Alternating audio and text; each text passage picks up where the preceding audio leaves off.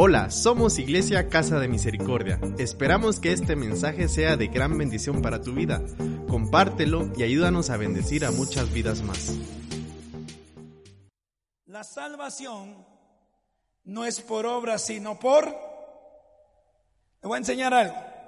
La salvación no es por obra, sino por... ¿Por qué es? Ah. Sí, pero así no dice el texto. El texto dice, nadie es salvo por obras, sino es salvo por fe. Ah, muy bien. Entonces, la salvación, ¿por qué viene?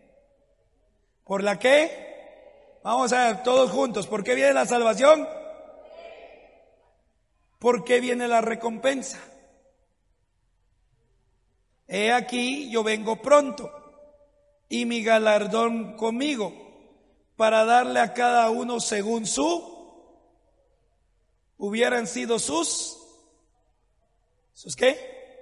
Sus obras. Ok, mire pues, ¿a dónde lo voy a aterrizar? Rapidito. La salvación, ¿por qué viene? ¿Por qué? La recompensa, ¿por qué viene? Ahora entiende que hay muchos cristianos que son salvos, pero nunca en su vida tienen recompensa, porque nunca hacen obras. Amén. Pero el juicio y la condena no viene por la fe, no viene por las obras, sino viene por las, por las, usted tiene que entender eso, usted tiene que entender que usted es salvo, pero usted tiene que entender que la recompensa que usted tiene aquí y allá es por las obras que usted hace. Y tiene que saber que usted va a ser condenado y juzgado por las palabras que salgan de su boca.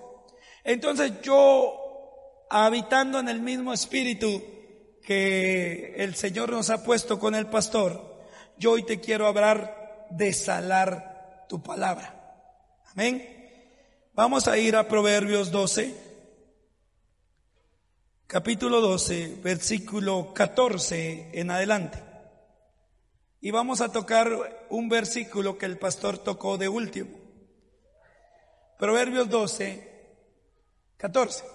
Dice, el hombre será saciado del pollo campero.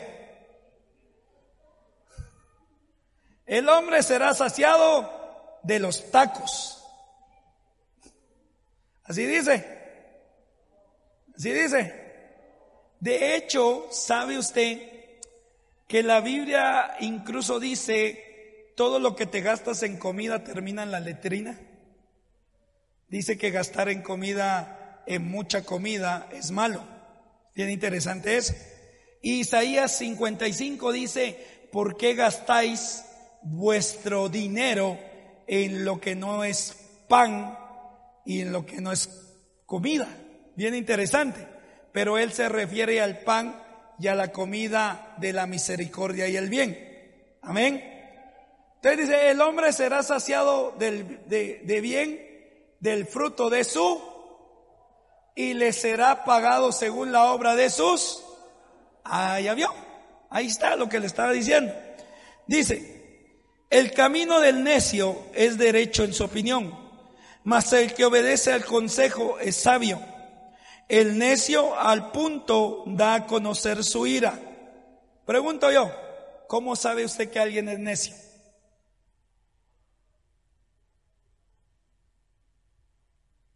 ¿Qué cualidad tiene el necio? Mire pues, el proverbio dice esto. Dice que cuando todos estamos callados, nos hacemos pasar por sabios. Pero al nomás abrir la boca, se evidencia nuestra necedad o nuestra sabiduría. Entonces, ¿cómo reconoce usted a un necio? Por sus por sus... ¿Por qué? Voltea el que tiene la par, por favor. Dile, no seas necio cuando me abres, dígale verdad. No sé si me doy a entender. Porque, mire, pues, ¿sabe, sabe, sabe cómo es un necio? Aquí dice, el necio al punto da a conocer su ira. ¿cómo sabe usted que alguien está irado? Porque tiembla, no porque puede tener frío. ¿Por qué? Porque está incómodo, no porque tiene ganas de ir al baño.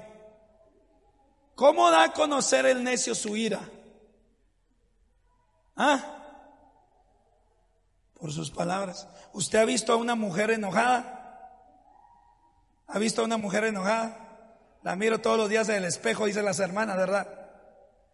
Usted le dice, ¿qué tenés mi amor? Y la mujer se voltea y le dice, nada.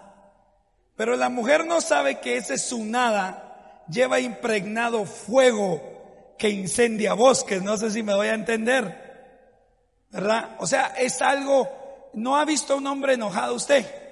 El hombre se le va la lengua más que a la mujer cuando está enojado, porque el hombre hiere, ¿me doy a entender? Va.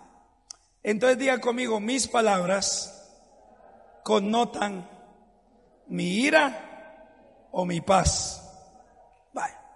Dice, mas el que no hace caso de la injuria es prudente el que abra verdad declara justicia, mas al testigo mentiroso engaño. Hay hombres cuyas palabras son como golpes de espada, mas la lengua de los sabios es medicina. El labio veraz permanecerá para siempre, mas la lengua mentirosa solo por un momento. Ok. Se va a poner alegre esto. Mire pues. ¿Se puede controlar la lengua? Bíblicamente hablando, no me diga lo que usted cree. Porque usted ni la pudo controlar ahorita cuando dijo sí y no pensó antes de decir que sí. Amén. ¿Se puede controlar la lengua? Piense, piense, piense, piense. Rebobine ahí el cassette. Según la Biblia. Ahora, según la Biblia, ¿se puede controlar la lengua? Santiago dice que es el miembro más pequeño. No hay hombre que la pueda controlar. Y entonces yo dije, Señor, escúchame, lo que me dijo el Señor es que eh, el Señor se vuela las cabezas de una vez ustedes. Si a ustedes les sale rodando, a mí me la hace revolcado de una vez. No sé si me voy a entender. O sea, yo le decía al Señor, Señor, si en la Biblia está que la lengua no se puede controlar, entonces ¿qué hago? Entonces el Señor me dijo, la lengua Esaú siempre va a hablar. La lengua en un momento dado va a empezar a hablar. Tú no puedes controlar la lengua porque va a hablar sabiduría o va a hablar necedad. Tú no puedes controlar la lengua, lo que puedes controlar es que hay en tu corazón. Porque la abundancia del corazón y si yo tengo un corazón bueno, aunque me cueste a parar de hablar, lo que yo voy a hablar va a ser ¿Va a ser? ¿Va a ser? Usted no ha empezado a hablar con una persona que derrocha sabiduría en su lengua y que todo el mundo, ese, ese no se calla, ¿verdad? Y empieza a decir, sí, mire, es que usted sabe que la Biblia, y todos se quedan así. Pero están recibiendo como algo en su interior. Pero usted también ha escuchado a aquellos que son necios. Abran una cosa y también usted se queda a la gran. ¿Es usted verdad? Sea, este sí no habrá nada bueno. Pero tanto el sabio como el necio, escúcheme muy bien, no van a poder parar de hablar porque la lengua no se puede controlar, pero lo que tienes en el corazón sí se puede controlar, porque si en tu corazón está Dios, de esa misma abundancia vas a hablar, pero si en tu corazón es necedad, de esa misma necedad vas a hablar. Por eso es que yo te digo, óyemelo muy bien, tú tienes que saber qué palabras son las que van a hablar. La Biblia dice, regresa al 18. La Biblia dice, hay hombres cuyas palabras son como golpes de, como golpes de... ¿A cuántos los han herido con la lengua? Ante la mano, quiero ver. No en un beso. ¿A cuántos los han herido con la lengua? Muy bien. Y verdad que ese golpe atravesó lo más profundo de nosotros. Ahora, ¿qué tan importante es la palabra? Porque la Biblia dice que la palabra de Dios es como una espada de doble filo que atraviesa hasta el tuétano y llega a lo más profundo del hombre. Es bien interesante que tanto la palabra de Dios como la palabra del hombre traen un efecto. Por eso es que tú tienes que entender que todo lo creado, óyeme muy bien, el principio de la creación fue por medio de la palabra. La palabra es la palabra vará, o sea, Dios abrió, Dios vará, Dios abrió y todo fue hecho. Dios dijo, sea la luz y fue. Dios dijo, sepárense las aguas y se separaron las aguas. Dios dijo, hagamos al hombre y el hombre fue. ¿Me voy a entender? Cada vez que Dios crea algo, Él tiene que hablar. Cada vez que Dios dice algo, tiene que hablar. Por eso, mis amados hermanos, si ustedes quieren ver una iglesia en la cual se crean las cosas, en el cual hay milagros creativos, tú siempre vas a ver involucrada la palabra profética, la palabra evangelística, la palabra pastoral, la palabra magisterial y la palabra apostólica. Porque el Señor no hace nada si antes no se los anuncia a sus siervos los profetas. Por eso que tú tienes que saber que en esta casa, cuando te dan palabra de Dios, a pesar de que lo que te esté diciendo Dios no está hecho, Dios lo va a hacer, me doy a entender. Yo me acuerdo que de esta iglesia Dios le dio una palabra a una mujer y esa mujer me acuerdo que me esperó al final del culto y me dijo, eso no puede pasar. No hay ninguna posibilidad para que eso pueda pasar por lo que, porque lo que el Señor me dijo, no hay ninguna posibilidad porque no conozco a nadie donde usted me dijo. Y a los cuatro o cinco días, la mujer me llama y me dice, mire hermano, se realizó el milagro. Yo ni conocía a ninguna persona, pero en estos cinco días lo conocí y en este día recibí el milagro que el Señor estaba diciéndome. ¿Sabes por qué? Porque si no hay para que sea tu milagro, Dios lo crea a través de su palabra poderosa. Amén. Pero ese no es el tema. El tema es que nosotros también creamos con nuestra palabra. Formamos con nuestra palabra y edificamos con nuestra palabra. Hermanos, no hay nada peor, fíjese. Allá en el interior, una persona, el Señor le dijo, mira, vas a abrir un negocio. Lo abrió. Y la persona todos los días y todos los días y todos los días se vivía quejando que no vendía, se vivía quejando que le iba mal, se vivía quejando que iba a fracasar. Mire hermano, y cuando yo le decía, pero ganaste, sí gané, pero no lo que yo quiero. Pero tú tenés el negocio, sí tengo, pero no el que yo quiero. Mira, pero está saliendo adelante, sí, pero no a la velocidad que yo quiero. O sea, este cuatillo habrá todo lo malo, no habrá nada bueno. ¿Sabe qué pasó? Le tronó el negocio, terminó peor y ¿sabe qué es lo peor? Le echó la culpa a Dios. Cuando Dios no tuvo la culpa, el que tuvo la culpa fue Él, porque el hombre se va a saciar de lo que abra. Así que si tú abras solo pérdidas, si tú abras solo enfermedad, si tú abras solo carencia, de eso se, te vas a saciar. Cuando tú estás hablando carencia y empiezas a decir, es que no hay, no hay, yo no entiendo por qué Dios no me responde, efectivamente Dios no te va a responder. Y dígame por eso, porque así es nos guste o no nos guste. Pero si tú dices, no hay, pero al final de día voy a tener, voy a salir adelante, voy a creer esto, voy a hacer esto, te aseguro que eso es lo que va a pasar.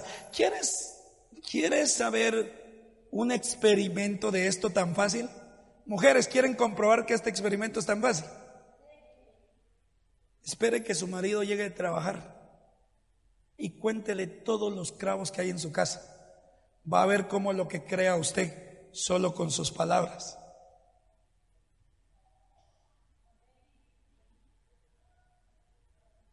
Viceversa. ¿Quiere crear algo bueno? Pruebe, ¿verdad? Deje que su marido llegue a trabajar y ábrele solo palabras buenas. Y va a ver lo que usted va a crear.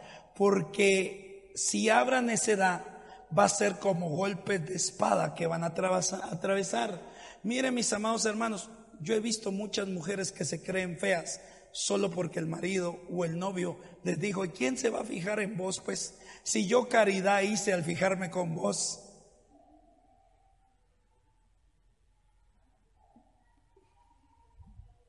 ¿Dónde están los de multimedia? Quiero ver antes de meter la pata. El pastor y yo conocemos a una pareja. Miren ustedes, la mujer trabajadora, buena, bonita, trabajadora, elegante, sierva de Dios. El hombre, Dios mío, ustedes. Ese sí, ¿verdad? Está pidiendo tiempos extras, dijo alguien por ahí, ¿verdad? Y puede creer que la hermana tiene problemas de autoestima, porque ella se cree que no sirve, porque ella se cree que no vale, porque simplemente ha estado comiendo de las palabras que el hombre le ha dicho y las ha estado repitiendo. Yo he visto muchas mujeres que dicen, hermano, es que yo nací fea, yo no sirvo, yo esto, yo aquello. ¿Quién te lo dijo? mi marido, hermano, mi papá. Y entonces nosotros nos damos cuenta que la Biblia es correcto lo que nos dice, porque a través de nuestras palabras podemos crear o podemos desmoronar, ¿sí o no? Voltea el que tiene la par. Déjale qué guapo te miras el día de hoy.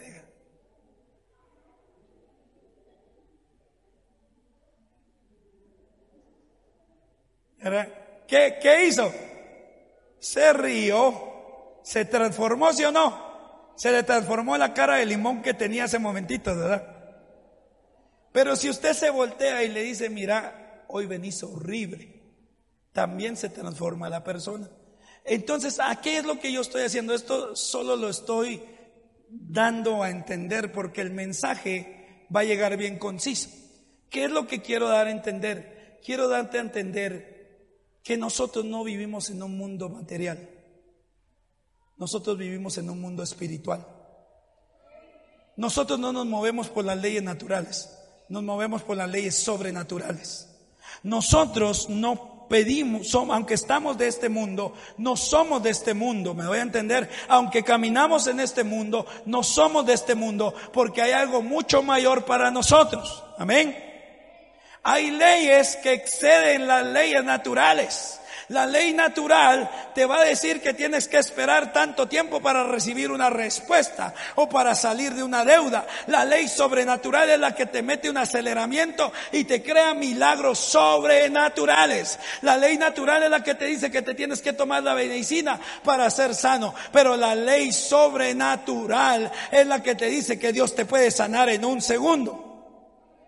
Pero lo único que puede invadir del mundo físico al mundo espiritual es lo espiritual que nosotros tenemos. Y yo en este momento estoy dándote algo espiritual. Te estoy dando las palabras porque salen de mi cuerpo físico, pero no se ven. Salen de mi cuerpo físico y tienen un impacto, no a tu cuerpo, porque tu cuerpo se quiere dormir, el ingrato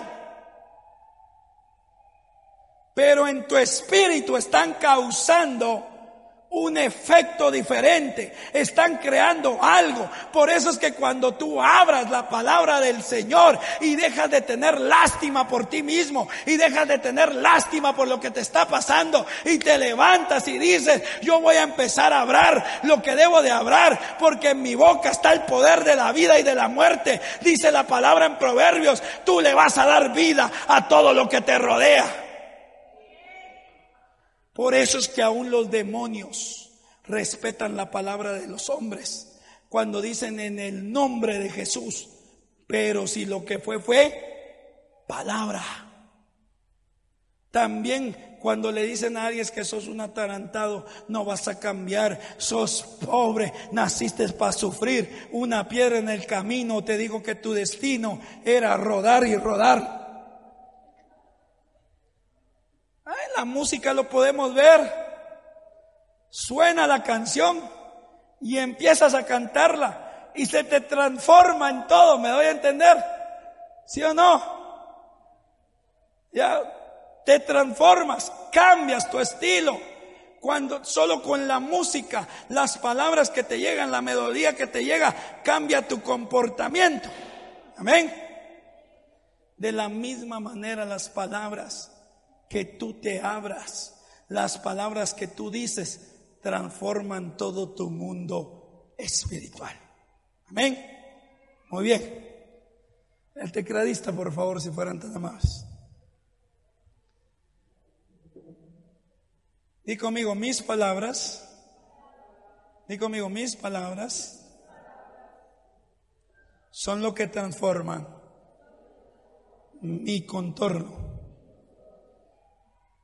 ¿Quieres hijos buenos? ¿Quieres hijos buenos? Empieza a declarar los buenos. ¿Quieres ser sano? Entonces no le digas amén al doctor. Porque cuando el doctor te dice yo tengo cáncer, o usted tiene cáncer, tú te lo crees. En ese momento tú tienes que doblar la oferta. Tú tienes que decir yo no lo acepto. Yo sé que Dios me va a sanar y sé que largura de años voy a tener. Eso es como que si le estás dando a Goliat dos golpes en la cara. Cuando la gente te diga no vas a prosperar, tú tienes que hablar que vas a prosperar. Ve a tu negocio. Oye, es un mensaje muy espiritual. Ve a tu negocio y ábrale a tu negocio.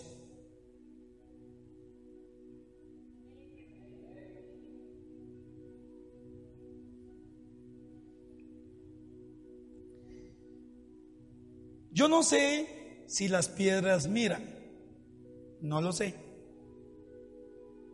Pero la Biblia me dice que las piedras oyen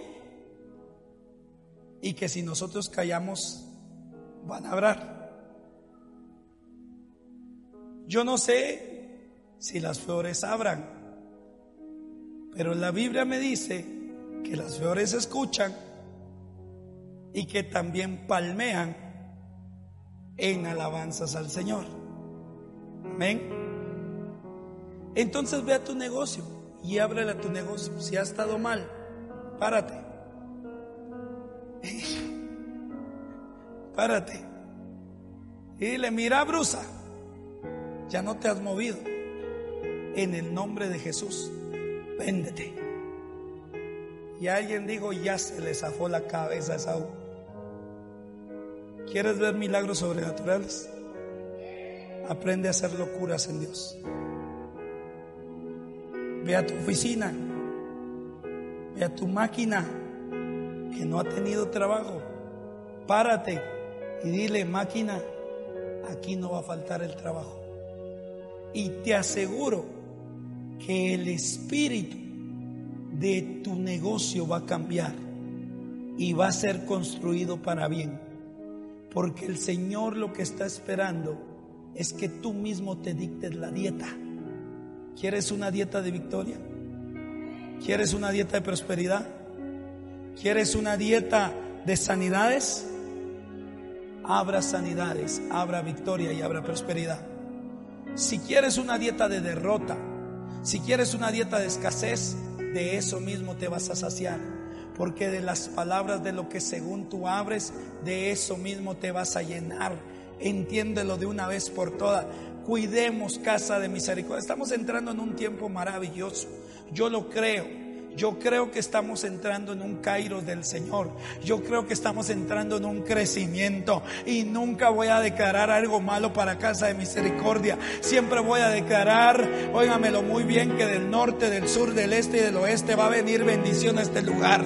Que vamos a recibir ayuda para muchos niños. Que vamos a tener las bodegas que necesitamos tener. Que esta bodega se va a comprar. Me doy a entender que esta bodega va a permanecer. Porque esta bodega lo está escuchando y está siendo testiga de lo que estamos declarando o de lo que no estamos confesando. Al igual que las paredes de tu casa, dice la Biblia que serán testigos de lo que tú abras de rey, dice, ¿verdad? Entonces si si en tu casa lo primero que has hablado es derrota, lo que le va a decir la piedra al Señor es, este solo derrota abra. Mira que este no te cree, mira que este puro cuento que es cristiano, porque no ha cambiado su manera de hablar, por tanto su manera de comer, por tanto su manera de vivir es conforme a las palabras que él ha estado hablando. ¿Quieres bendición? Abra bendición. Ok, ¿por qué tengo esto? A ver si me logro explicar. Pastora, y me corrige si me equivoco. Es que yo tuve una visión, ustedes. Y vi una lengua. Y vi que la, le tiraban sal a la lengua. Y vi que la lengua se hacía agua. Te voy a contar la visión. Y vi un árbol tirado. Y vi, la, y vi el agua que llegaba y el árbol se paraba. Y entonces fui a Colosenses, ponémelo ahí rápido, que ahorita termino. Cinco minutos y termino. Colosenses 4:6 dice: Sea vuestra palabra siempre con gracia, sazonada con, sazonada con, para que sepáis cómo debes de responder a cada uno. ¿Se acuerda cuando Jesús dijo que si nosotros somos la y que si la sal pierde su, entonces ya no sirve para nada. Ok, lo que yo no sabía es que habían dos clases de sal en Palestina. Y ojo pues, venían de dos diferentes aguas. Se me impactó mucho.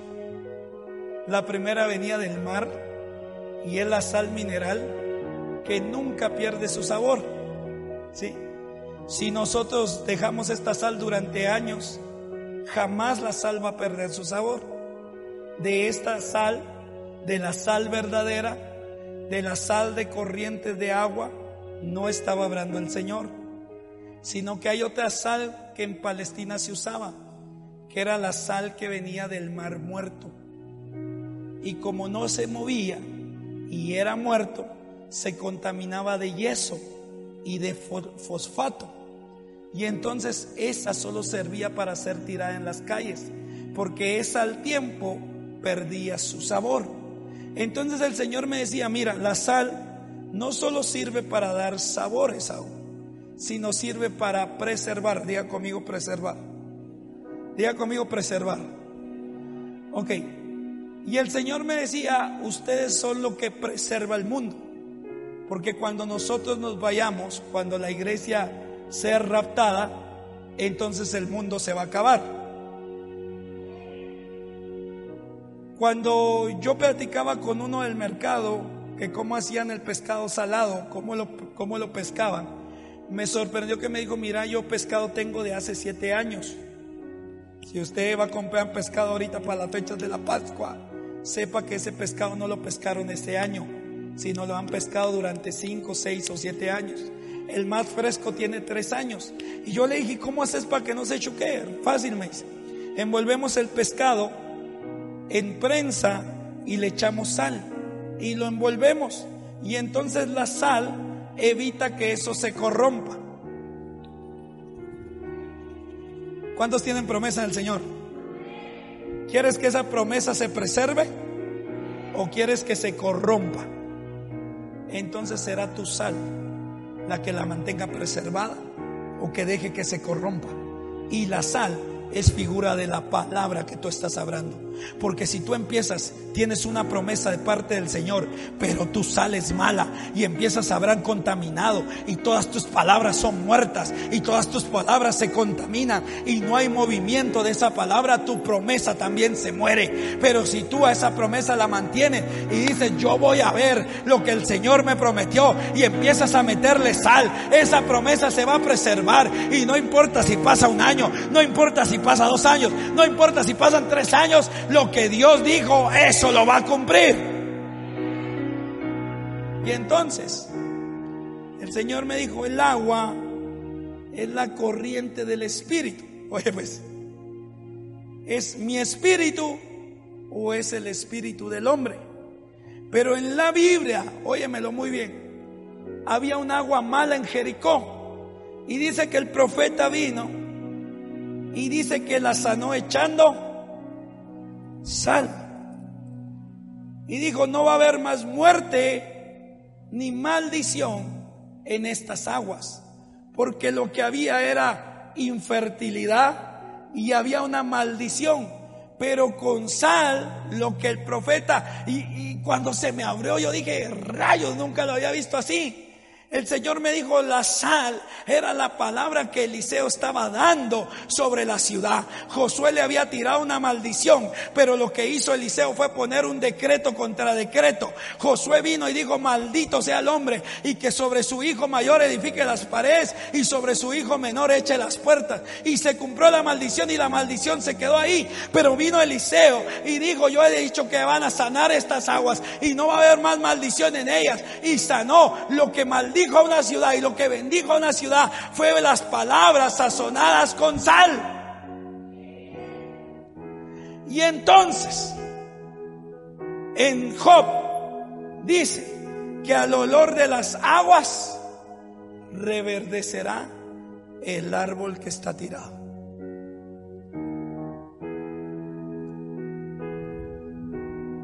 Job 14, 8, 9. Dice, si se envejeciera en la tierra su raíz y su tronco fuere muerto en polvo, al percibir el agua, reverdecerá y hará copa como planta nueva. Y el Señor me decía, y por eso es que tengo esto aquí, me decía, ¿sabes por qué hay muchas cosas tiradas de mis hijos? Matrimonios empresas, sueños, hijos, familias, porque sus aguas están malas. Y sus aguas están malas porque sus palabras no tienen sal, porque han hablado insípidamente, sin sabor. El Señor me dijo que te dijera que cuides muy bien lo que hablas, porque o revives el árbol o lo haces leña. Si es tu matrimonio, jamás salga de tu boca que ese hombre no va a cambiar. Jamás salga de tu boca que nunca vas a prosperar. Jamás salga de tu boca que ese hijo no va a venir a los pies de Cristo que salga de tu boca lo que quieres que ese árbol reverdezca. Porque cuando tu hijo escuche y su espíritu perciba tu agua salada, tu palabra salada, entonces volverá a tener vida. Y si eres joven, que no salga de tu boca, que no vas a estudiar, que no te vas a graduar y que nunca vas a tener lo que estás soñando sino que tu boca salga, hoy estamos viviendo duro, pero yo sé que voy a llegar a la universidad, me voy a graduar, voy a conseguir un trabajo y voy a prosperar. Óyemelo muy bien, no dejes que las aguas malas de otra gente contaminen tu tronco, porque el día que contaminen tu tronco se va a secar y vas a perecer. Pero mete sal en tu palabra y te vas a dar cuenta que todo va a cambiar alrededor de tu vida. ¿Alguien lo puede creer? ¿Alguien quiere hablarle a su espíritu? ¿Cuántas veces no has pedido oración por un familiar? Y cuando te volteas, lo primero es que dice, pedí oración y peor me va este no se va a componer. Exacto. Estás comiendo del fruto de tus labios. Pero aunque mires que no haya vacas en el corral, ni que la higuera florezca, recuerda que Dios ya te dio una palabra. El Señor me decía, vas a hacer un acto profético con lo que quieran van a tomar un poco de sal y la van a poner en su boca y van a empezar a declarar y a hablar. Hoy la administración no la voy a hacer yo. La administración la vas a hacer tú en tu propia vida. Y si es tu familia, vas a empezar a declarar. Si es tu trabajo, vas a empezar a declarar. Le vas a hablar a ese ambiente espiritual, sabiendo, óyemelo muy bien, que aunque no lo puedas ver, hay un montón de ángeles y gente de fuego alrededor de nosotros. Y aunque no lo puedas ver, hay ángeles que están batallando alrededor de nosotros, peleando y obedeciendo nuestras palabras. Y cuando tú dices maldiciones, los ángeles se detienen. Y cuando dices bendiciones, los ángeles avanzan. Así que el día de hoy yo te pido que te pongas de pie. Esperamos que Dios haya hablado a tu vida. Si te encuentras en Guatemala, te esperamos en cualquiera de nuestros tres servicios semanales. Para saber más de nosotros, síguenos en nuestras redes sociales y en nuestra página web www.iglesiacasademisericordia.com. Dios te bendiga.